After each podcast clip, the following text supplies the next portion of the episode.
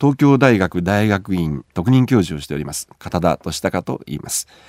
いわゆる激甚化と言われる非常に激しさを増す災害の中で難を逃れるためにはどうしたらいいのか一緒に考えてみたいと思います。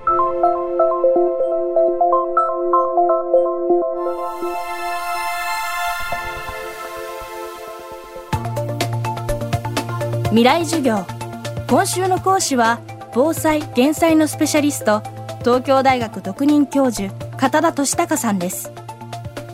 今週は巨大台風の教訓を生かす。台風15号と19号。昨年日本を襲った2つの大災害を検証し防災・減災のヒントを探ります。台風19号による犠牲者の7割は60歳以上の高齢者でした。未来授業2時間目。テーマは高齢者の避難と命を守る主体性避難の問題はですね今回もまたあその犠牲者の多くはですね、えー、ご高齢の方々、まあ、いわゆる要配慮者の方々で占められたんですね。もう当然、うん、お年を召せばあそして体の不自由な方々は避難の困難が伴うことはもう言わずもがなですよね。でそういう状況の中で今の日本の要配慮者対策というのはどうなってるかっていうとまず要配慮者の台帳を作ります。名簿を作るわけですね。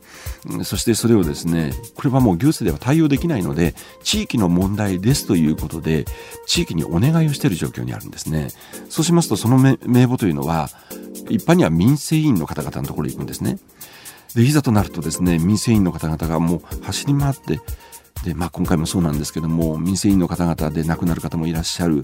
あまりにも多くの方々を地域に委ねる民生委員の方々に委ねるというこういう構造になってしまっている。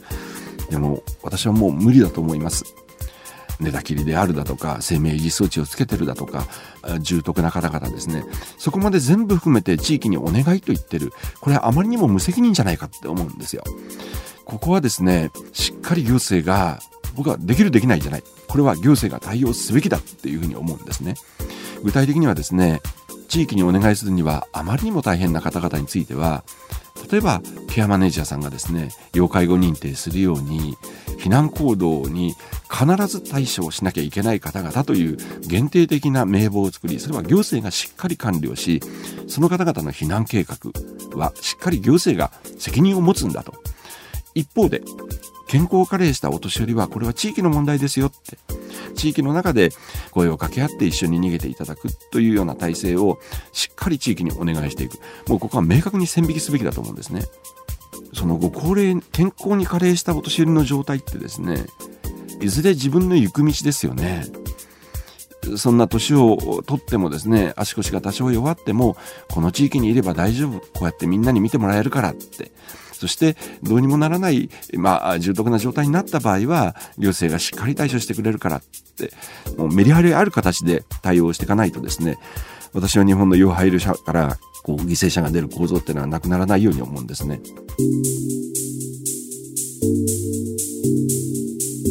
今回の19号台風はですねその避難情報が適切だったのかということにおいてはそうじゃないケースもたくさんありました。もはやですねその災害の状況を読み解き適時適切に、え、適切な場所にタイミングもよく情報を出せるかというと必ずしもそれはもう技術的にはもう可能じゃない事態もたくさんあるんだということを我々は認識しなきゃいけない。そうなりますとこれはおかしいぞと思った時もしくは今回はひょっとしたらと思う時は早め早めの自らの命を守る行動をとっていただかなきゃいけない。それがですね命を守る主体性という問題だと思うんですね。避難勧告が出たら逃げる。これは受け身ですよね。今本当に求められるのはですね命を守ることに対する主体性という問題なんだろうと思うんですね。海外の事例を少し話しますとね一昨年アメリカあヒューストンあたりをハリケーンハービーというのが襲いました。1300ミリの雨が降ってですね全米始まって以来の水没をしたんですね。その1週間後にですねハリケーンイルマというのがもうワンランク大きなサイズでですねフロリダ半島を直撃したんですね。スコット知事はですね380万人に避難命令を出したんですね。逃げたのは650万人です。1週間前に水没したそれを見てますからね。フロリダ半島の人たちは1000キロ離れたアトランタにですねキャンピングカーに家財を積んで家族を乗せてですねもう懸命に避難されたんですね。でこの避難を見るときにアメリカの社会っていうのを紐解いてみますとね郊外なんか行きますとね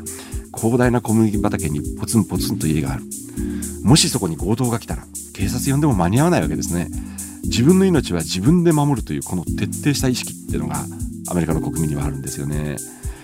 今のハリケーン対応の話に戻るとですね政府が言うことなんか関係ないんですね。とにかく1週間前にあんなことがあっただろ今度はもうワンランク大きいぞ。ああ僕は逃げるよ。っていうこの主体性ですよね。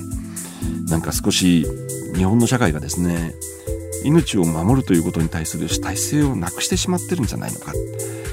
こうなぜ逃げなかったの？だって避難勧告なかったもんと。もうこの状態を出さなきゃいけない。そして今回ひょっとしたらという状況の時にはですね外れたらよかったじゃないかとそのことにならなかったんだからと言ってですね自分の命を守ることに対するその最善な行動を主体的に取るということが